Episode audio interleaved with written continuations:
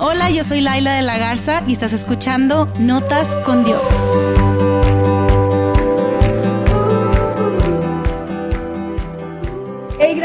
Estar en este episodio de Notas con Dios, gracias por acompañarnos, gracias a todas las mujeres que nos escuchan desde no solamente México, sino desde muchos otros países. Y hoy estoy muy emocionada porque hoy tengo una invitada muy especial, ella es de Venezuela, me honra muchísimo tenerla aquí conmigo, es una persona que admiro, tiene una familia hermosa, ha pasado por eh, un proceso doloroso, por muchísimas pruebas y hoy verla aquí, verla a ella con su esposo José Rea, con sus cuatro hijos y todo lo que ha estado logrando, construyendo, para mí es un honor tenerte aquí, Jessie. Wow, gracias, qué linda. El honor es mío, Laila. Gracias por, por tomarme en cuenta para estar aquí en este espacio.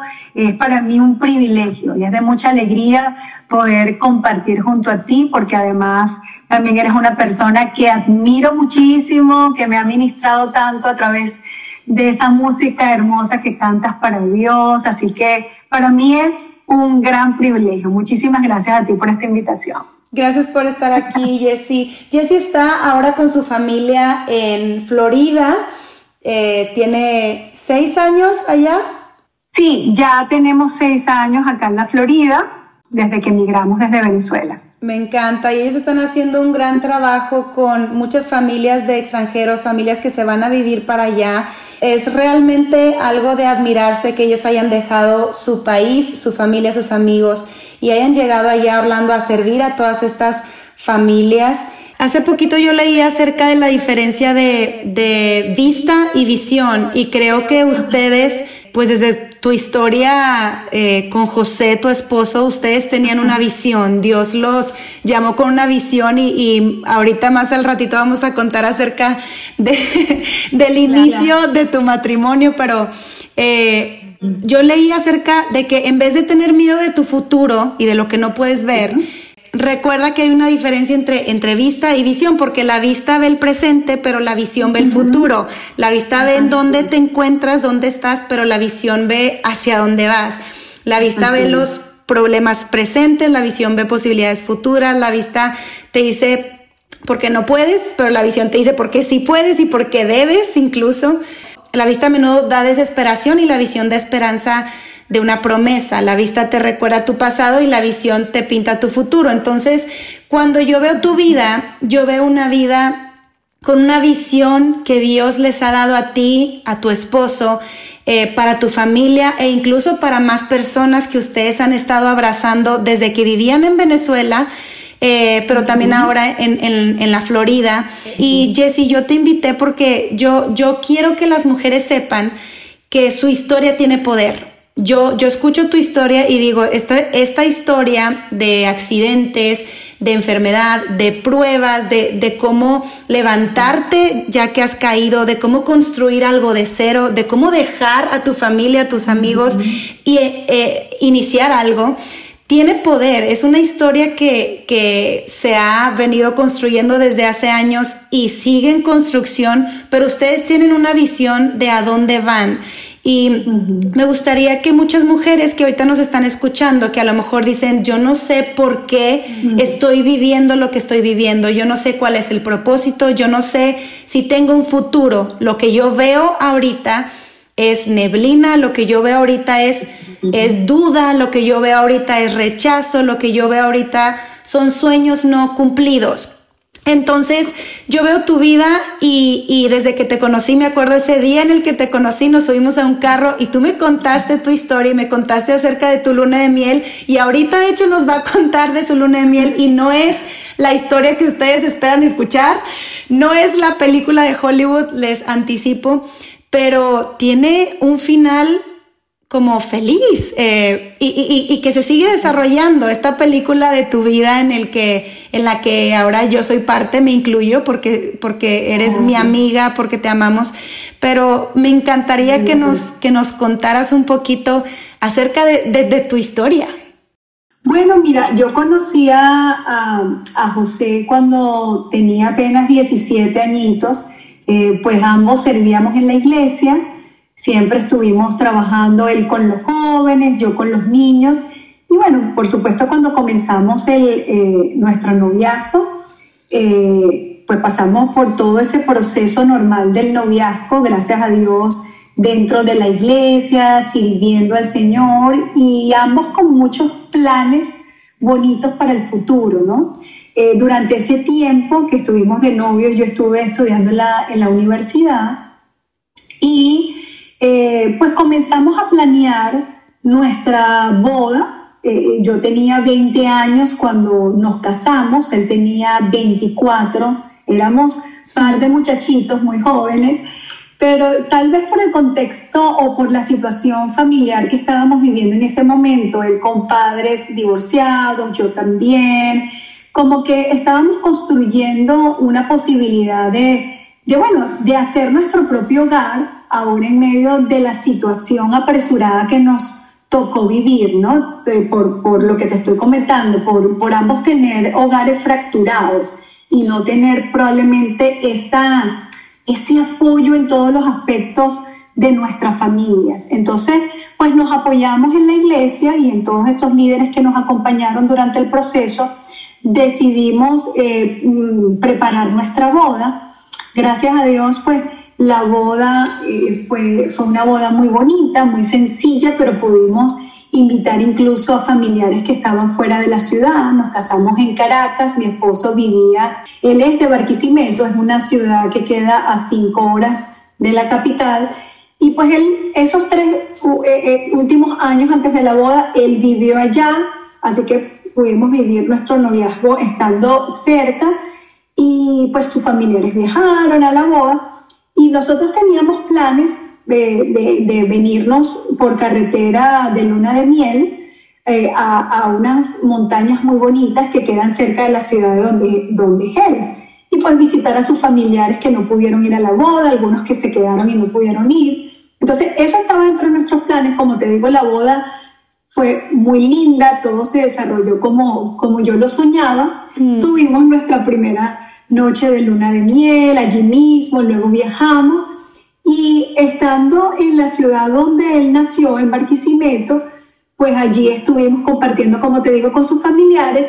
Y de allí entonces partíamos ya hacia las montañas donde íbamos a pasar ya como que toda nuestra luna de miel, ¿no? Entonces, en ese proceso del viaje salimos súper tarde eh, compartiendo con la familia y pues estábamos súper cansados, era de noche, era una vía bastante oscura y, peligrosa, muy peligrosa, y aun cuando íbamos con mucho cuidado, pues mi esposo iba manejando y, comenzó a, llover y nosotros nos, nos fuimos por un, por un precipicio, por un... Wow. Eh, eh, sí, como por un barranco.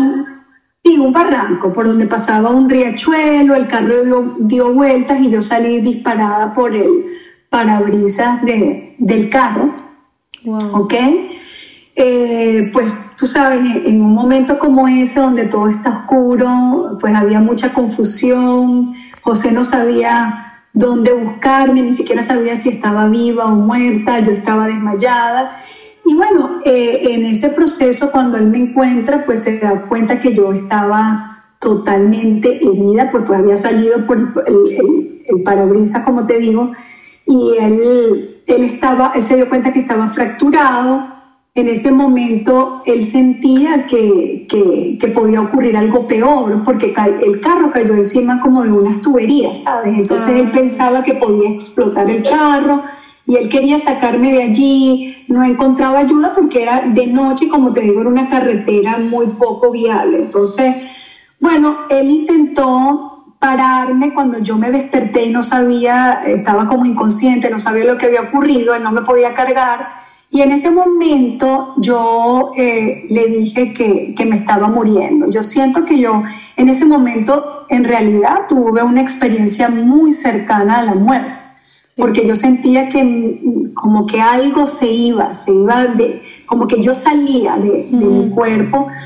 Y en ese momento que le digo que me estoy muriendo, él, él, comienza a llorar y me dice que por favor luche, que nos aferremos a Dios, que Dios tiene cosas buenas y grandes para nosotros. Y, y en ese momento yo siento que, que bueno, yo, yo me llené de, de, esa fe, de esa fuerza y comenzamos a orar juntos y a clamar a Dios. Y allí ocurrió el milagro.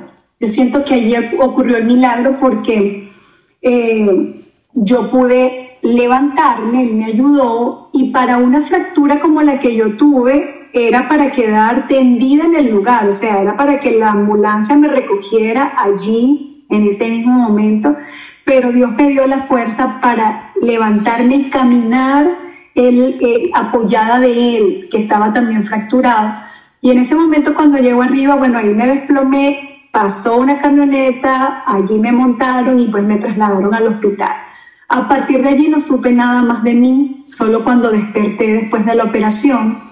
Imagínate para un hombre que estaba tan ilusionado de casarse, igual que, que yo, pero para él fue el momento más duro recibir el diagnóstico de los médicos que le dijeron después de hacer mi tomografía y mirar que había tenido un aplastamiento del 10% de la médula, había tenido una fractura en la segunda, en la cuarta, en la quinta y en la sexta vértebra.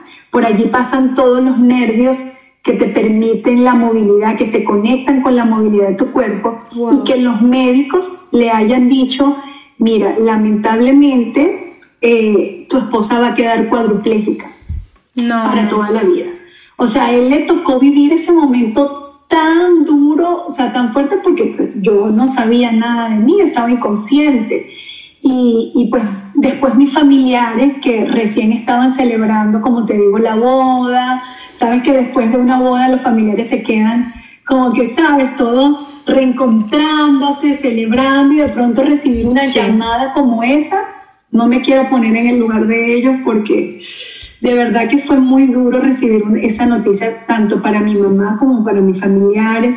Recuerdo que, bueno, mis familiares todos viajaron ya en otro, en otra movida, ¿verdad? Venían de, celebrar y ahora estaban tan angustiados sin saber qué iba a pasar de mí. Aun cuando, pues en ese momento había superado eh, eh, la posibilidad de, morir, porque eh, el accidente que tuve era para morir en el lugar. Pero una vez que ya los médicos dicen, ok, está fuera de peligro, pero probablemente quede cuadruplégica. Una operación que duró ocho horas, ¿ok? Y en ese momento eh, mis familiares me cuentan que creo que ha sido una de las pruebas más grandes para ellos en cuanto a su fe, porque tuvieron que aferrarse a un milagro, mm. porque iban contra todo diagnóstico, ¿sabes? O sea, recibir el diagnóstico de los médicos y comenzar a, a bueno, Señor, nosotros creemos en ti y aferrarse a ese milagro, pues gracias a Dios ese milagro sucedió yo no quedé cuadruplégica, sin embargo fue un proceso bastante duro el que tuve que vivir porque mi médula estaba inflamada. Tú sabes que ah, solamente al tener un 10% de la médula inflamada ya tú pierdes la movilidad de tu cuerpo, de todas tus extremidades. Y yo tuve que aprender a caminar, tuve que aprender a comer, a usar mis manos. Y fue un proceso duro, que, yo no entendía en cierta manera, ¿no? Porque ya una vez que, que yo comienzo a escuchar los relatos de José, como a reconstruir la historia, a recordar apenas algunos momentos cortitos de ese grado de inconsciencia en la cual caí, porque uno no recuerda, prácticamente tú o reconstruyes una historia por lo que te van contando, pero yo, yo no recordaba nada, eh, eh, exactamente como, como había sido. Sin embargo, Dios me permitió llegar este, hasta el momento más duro que fue cuando desperté en ese riachuelo que te digo donde caí, ¿no? Y bueno, comenzó ese proceso de recuperación eh, recuerdo que yo tenía un collarín, a mí me colocaron un collarín porque me colocaron este, una placa de titanio para reconstruirme eh, eh, todo el cuerpo de las vértebras, un alambre quirúrgico en la parte de atrás, me sacaron hueso de la cadera para poder reconstruirme todo. Entonces, claro, todo ese proceso comenzó prácticamente de cero. Yo a los 20 años, imagínate, yo comenzando una nueva vida eh, eh, matrimonial, porque ya de por sí el matrimonio trae cambios, y comenzando prácticamente una nueva vida en cuanto a la parte física y emocional, porque pues Dios me permitió vivir, pero ahora me tocaba esforzarme para poder agilizar el proceso de recuperar toda mi movilidad, ¿no? Entonces fue, fue un tiempo súper duro, súper duro. Wow, wow, Jessie. La verdad es que no me puedo imaginar estar en tus zapatos o en los de José y que sea mi segunda noche de luna de miel y decir, ¿qué onda? O sea, ¿qué es lo que viene? Todos mis sueños, lo que planeamos, por lo que luchamos, ¿cómo se ve? ¿Y ahora qué? Eh, vamos a salir de esta, o sea, ya ni siquiera cuántos años vamos a durar o nos vamos a hacer viejitos juntos, es que vamos a, salir de esta hoy, o sea, como que un día a la vez, qué es lo que sigue, eh, aprender a comer, como dices tú, aprender a caminar, aprender a controlar tu cuerpo, ¿no? A que tu cuerpo te respondiera. ¿Y qué, qué, fue lo que te impulsó a salir adelante en ese momento más, más difícil? ¿Qué fue lo que, lo que hizo que no te rindieras? Porque me imagino que tenías días en los que decías, ya va ahí.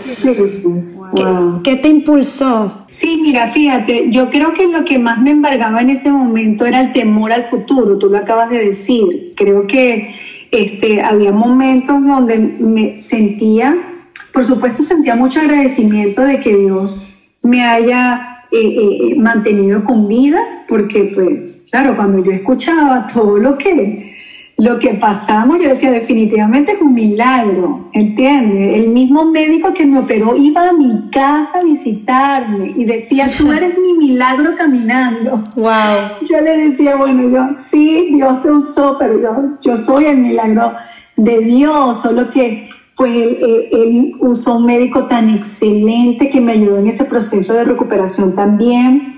Recuerdo que mi cuñado Álvaro estaba también recién casado con su esposa Aura y ellos nos brindaron, siempre vamos a estar tan agradecidos a ellos porque ellos nos brindaron su casita de recién casados para que pudiésemos atravesar todo ese proceso difícil. Wow. Y pues mirar todos los días mi proceso de, de, de restauración ellos, eh, pero hay muchas cosas que yo no entendía en ese momento y que lloraba porque me sentía incomprendida, ya que una de las técnicas que mi eh, cuñado Álvaro, que es psicólogo, utilizó en ese momento era pues empujarme hacia hacer las cosas por mí misma, no importa lo que hiciera. Entonces eso quería, mira, yo me llenaba la ropa de comida porque trataba de usar mis manos y él me decía, tú puedes. Y yo le decía, no puedo. Y él me decía, sí puedes, dale, así te llenes la ropa de comida. Y fíjate, en esos momentos yo lloraba porque me sentía tan incomprendida, pero qué bueno haber sido acompañada en ese proceso por él, por José, por Aura, porque siento que eso me ayudó a agilizar el proceso. Porque pues lo, lo primero que, eh, el primer sentimiento que viene a tu mente es eh, o la primera condición a la que te sientes tentada es a victimizarte. Es a decir, wow, mira lo que me está pasando, esto es muy duro, esto es muy fuerte, no voy a poder. Entonces sentir como que todo el mundo necesita verte con compasión y entender lo que estás viviendo, o sea, es algo que se concentra mucho en ti y eso no te ayuda muchas veces. Entonces, eh, gracias a Dios por ese proceso, aun cuando yo sentía mucho temor por el futuro, también porque eh, eh, los médicos dentro de la recuperación me decían, mira, dale gracias a Dios que estás viva. Probablemente no vas a tener hijos nunca. Y eso me lo dijeron, ¿sabes? Yo, yo tuve que escuchar y me pareció tan cruel escuchar eso de los médicos que en medio de mi proceso de, de tanta aflicción por lo que me estaba ocurriendo me dijeran, mira, lo importante es que quedaste viva. Wow, tal vez eso no es lo que tú quieres escuchar en ese momento. Yo decía, ok, sí, gracias a Dios que quedé viva, pero tú no quieres escuchar que vas a quedar estéril toda tu vida, porque yo tuve un golpe muy fuerte en la hipófisis, y tú sabes, la hipófisis es la glándula que, que, que, regula la parte hormonal en la mujer y ciertamente yo quedé con mucho descontrol. En realidad eso sí ocurrió. O sea, yo duré como dos años eh, con un descontrol enorme en, en todo mi proceso hormonal. Sin embargo, aun cuando los médicos decían eso nunca va a volver a ser igual, olvídate, o sea, el trauma que tú sufriste fue muy fuerte y bueno, probablemente no vas a poder tener hijos. Eso no se cumplió, Dios tenía otros planes para mi vida, pero me dio temor, sí, me dio temor escuchar eso, por supuesto. Entonces yo tuve que comenzar a trabajar no solo el proceso físico, sino mi proceso mental, mi proceso emocional, a trabajar con esas mentiras que venían a mi mente y, querían incubarse allí, quedarse allí para atormentarme, comenzando eh, por hacerme sentir culpa, porque muchas veces yo mm. decía, yo siempre dije, este, ser cristiano eh, es una garantía de que Dios está contigo y que no te van a pasar cosas difíciles en tu vida. Eso lo dije en medio de mi inmadurez, mm. en medio, bueno, de no haber vivido todas estas cosas que ahora sí te puedo decir con propiedad, no es así. incluso a los cristianos, a los hijos de Dios les pasan cosas difíciles porque la tierra no es el cielo. Jesús dijo, mira, en el mundo tendrán, tendrán aflicciones, pero confíen porque yo he vencido al mundo. Él no dijo, nunca vas a tener aflicciones, conmigo todo va a estar ok, tú vas a vivir una vida plena y feliz. No, él nunca dijo eso. Él dijo, confía que yo he vencido al mundo. y ahí debe estar depositada nuestra confianza. Pero yo no lo entendía en ese momento.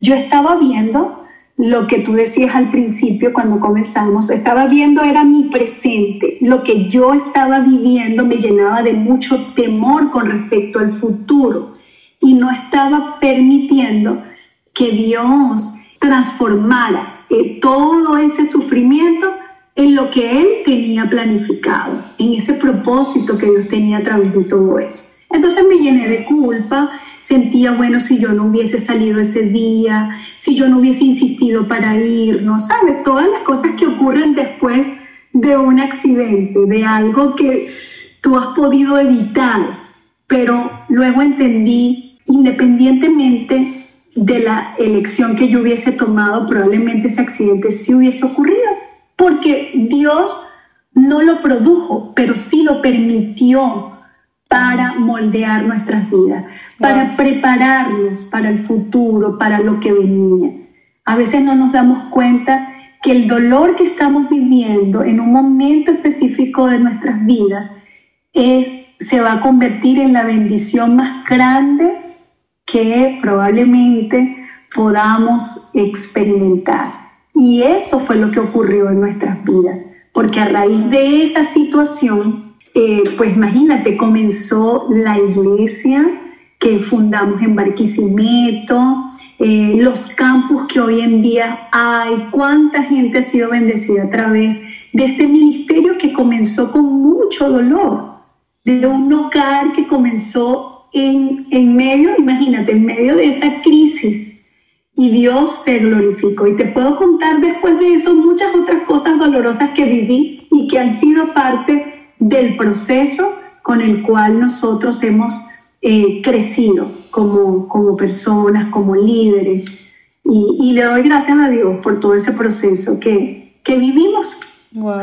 Jessy, me encanta que podamos estar hablando de esto porque creo que hay un paradigma muy grande que tú dijiste ahorita acerca de pensar que si tú crees en Dios no te debería estar pasando nada malo, que si, que si tú estás con Dios eh, o, o, si te pasa algo malo es porque pecaste, porque te portaste mal, porque no hiciste lo suficiente, que es esa culpabilidad que tú decías que yo sentí como, ¿qué más tengo que hacer? Y definitivamente creo que necesitamos hablar de esto porque muchas personas lo, creen así, incluso se alejan de Dios pensando, si Dios no contesta mi oración, o si me va mal, o si tengo un accidente, o si esto no se me cumple como yo quisiera, entonces Dios no existe, porque pues si Dios es ese Dios bueno, pues porque no está, porque no me está haciendo caso, ¿no? Como si Dios fuera este genio de la lámpara de Aladino que nos tiene que conceder nuestros deseos y cuando no concede nuestros deseos, entonces es que realmente era una fantasía. Y qué bueno es saber que no es así, que Dios no es, no es un genio de la lámpara, aunque hace todos los milagros y tiene el poder más grande del universo, pero que sí Dios es un Dios soberano, un Dios de amor, un Dios que tiene un plan y una visión para nuestro futuro y que Él utiliza, como tú dices, Él no, no provoca, pero sí utiliza lo que nos pasa en este mundo, por más doloroso que sea, para hacernos crecer, para acercarnos a Él, para enseñarnos ese propósito que Él tiene. Entonces, me encanta que estemos hablando de esto, me encanta que tú que has pasado por un dolor físico tan fuerte e incluso más pruebas que probablemente llenaríamos este podcast de mil horas porque hemos vivido mucho, pero qué bueno es decir después de esto, o sea, ¿esto hace cuántos años fue, Jessie, este accidente? Sí, eso fue hace 25 años. Hace 25 años. Y me encanta, me encanta que contemos esta historia porque muchas veces vivimos algo y decimos, ¿para qué? Porque no vemos el panorama completo. Pero tú hoy puedes voltear atrás 25 años después y tener una mayor comprensión de cómo Dios utilizó este momento. Entonces, me encantaría que tú pudieras decirle algo, eh, no sé, a las, a las mujeres que hoy están pasando por algo difícil Fíjate, tú acabas de decir algo, ¿no? Y, es con respecto a lo que yo mencionaba al principio. Yo siempre tuve tal vez el paradigma, no sé por qué, yo en algún momento llegué a creer, tal vez por lo que escuché de algunos líderes que precisamente no, no, no, no era lo más correcto, pero yo lo llegué a creer, como que, bueno, mira, si tú estás haciendo las cosas bien, este, si tú estás llevando bien tu vida, pues, ¿sabes? Como, como con tus valores, agradando a Dios en medio de tu servicio, no deberían ocurrirte cosas malas. Y yo siempre me, me cuestionaba y decía, ¿qué fue lo que hicimos mal? Porque yo en algún momento atribuí que el accidente que habíamos tenido había sido porque, wow, producto de qué? O sea, ¿qué, ¿qué hice mal, Señor? Muéstrame. Y eso me torturaba hasta que entendí que, mira, yo leí un libro que se llama Cuando lo que Dios hace no tiene sentido, de James Dobson. Ese libro me ayudó tanto, mira, yo recuerdo que yo todas las noches me dormía llorando, o sea, y ni siquiera me podía limpiar las lágrimas, mi esposo me las limpiaba porque yo no podía usar mis manos. Y yo lloraba y me congestionaba de leer ese libro, él, él me ayudaba a leerlo, y allí le fui dando respuestas a algunas preguntas, sin embargo no a todas, no fue como tú lo dices, sino a través de los años, llegar hasta este momento y mirar lo que yo no veía en ese momento, cómo Dios se iba a glorificar, cómo a través de esa historia de dolor Dios tenía un propósito. Entonces, aun cuando no entendamos lo que está ocurriendo, nosotros debemos confiar en el plan perfecto de Dios para nuestras vidas. No somos dioses, hmm. no tenemos el control, a veces queremos controlar todo lo que pasa a nuestro alrededor, queremos como que recibir a cambio de. Si te doy mi vida, quiere decir que las cosas van a estar muy bien. Escúchame, el, eh, eh, la esperanza de nosotros debe estar siempre puesta en la eternidad, en lo que Dios nos ha prometido, porque la tierra no es el cielo. Vamos a vivir momentos difíciles, pero qué bonito es cuando abrazamos esos momentos difíciles, porque son esos momentos de dolor y de dificultad los que nos van a enseñar realmente a depender de Dios, a aumentar nuestra fe, nuestra confianza en Dios. Hay dos tipos de dolor el dolor que nosotros elegimos vivir, que es eh, en base a las malas decisiones que tomamos. Esos son dolores que nos buscamos mm. y, eh, como intencionalmente, ¿no? Aun cuando te dicen, hey, no hagas esto, mira las consecuencias y lo hacemos. Eso va a ser inevitable, vamos a sufrir un dolor que nosotros mismos nos buscamos. Y hay un dolor que es, que es un dolor natural, que es el que nos recuerda lo que te acabo de decir, la tierra no es el cielo. Entonces vamos a vivir dolores que no buscamos como diagnósticos inesperados, como este, la muerte de algún familiar querido, como un accidente, que fue lo que nos ocurrió a nosotros. Esos dolores que tú no provocaste, que simplemente llegaron a tu vida. Ese tipo de dolor es el dolor que Dios permite, no lo ocasiona, lo permite para transformar tu vida si tú realmente dejas que ese dolor te transforme, para llevarte a otro nivel.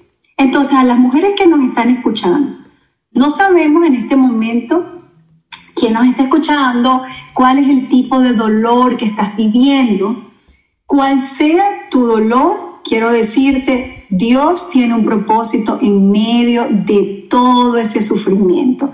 En medio de esas preguntas sin respuestas, Dios está contigo y simplemente está moldeando tu paciencia y haciéndote eh, una persona más confiada en Él. O sea, en que cedas el control y le permitas que Él cumpla ese propósito que tiene para ti, aunque no lo entiendas en este momento. Wow, sí, definitivamente. Y e, eso es fe, fe es confianza.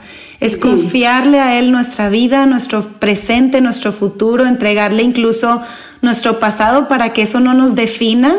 Eh, Exacto. Lo vivimos, pero, pero no nos define. Nosotros elegimos qué vamos a hacer con ese pasado, con este dolor, con esa circunstancia. Em, y me acuerdo de una frase de, de C.S. Lewis que dice que, que Dios susurra y, y habla a la conciencia a través del placer pero le grita mediante el dolor, que el dolor es, ah. es, su megáfono para despertar a un mundo adormecido. Eso lo ah, dijo C.S. Luis. Y, Totalmente. Y me encanta que nosotras podamos estar con oídos abiertos y un corazón receptivo para decir, Dios, si es necesario, grítame en medio de este tiempo, porque necesito escuchar tu voz, porque necesito dirección de tu parte porque necesito ser recordada de mi valor, de mi identidad, eh, de mi posición como tu hija y entender que incluso este dolor tiene un propósito más allá de lo que yo veo. Entonces, eh, tú eres un ejemplo perfecto, Jessy, de 25 años después de ese accidente en donde eh, pues tus sueños fueron frustrados, donde tu visión de futuro fue limitada quizá cómo Dios los siguió levantando a ti y a José, los eh, rodeó de una comunidad específica de personas que decidieron, decidieron invertir en ustedes y levantarte y hacerte incomodarte, pero para que tú pudieras crecer, para que tú pudieras avanzar, para que tú pudieras ser ahorita esa, incluso esa maratonista que eres el día de hoy. porque debo decir eso. Eso, eso también es una parte tan, tan interesante que no puedo dejar de mencionar, porque fíjate, yo por muchos años, Laila, yo me sentí, este, por, por decirlo así, ¿no? Como para que puedan entenderlo, como lisiada mentalmente, ¿sabes? Como que no eh, físicamente pude superar todo el diagnóstico que habían dado, que me habían dado los médicos, que bueno, mira, incluso yo el primer año caminaba mal, o sea, porque me habían sacado hueso de la, de la cadera y entonces yo no podía fincar bien, entonces yo estaba así como, como, ¿sabes? Una especie de... Cojeando un poco. exacto, cojeando un poco y duré así un año, un año y medio y poco a poco pude mejorar esa, esa forma de caminar. Entonces, sabes que yo, yo sentía que no tenía las fuerzas para hacer ninguna actividad física, eh, que lo único que podía hacer era caminar. Y pues por muchos años pensé que ah, era así, o sea, y pues no, era todo lo contrario, o sea, mientras más yo desafiara ese diagnóstico con respecto a, alguna actividad física, yo eh, podía obtener eh, la fuerza que en ese momento me faltaba. Y parí Andrés, que fue mi primer hijo. Hoy en día tiene 19 años. Siete años después llegó la primera nena. dos años después llegó Naomi, que hoy en día tiene 10 años, dos años después llegó Amanda, que hoy en día tiene 8. Y ahí sí me di cuenta que Dios había hecho el milagro completo de los hijos. ¡Wow!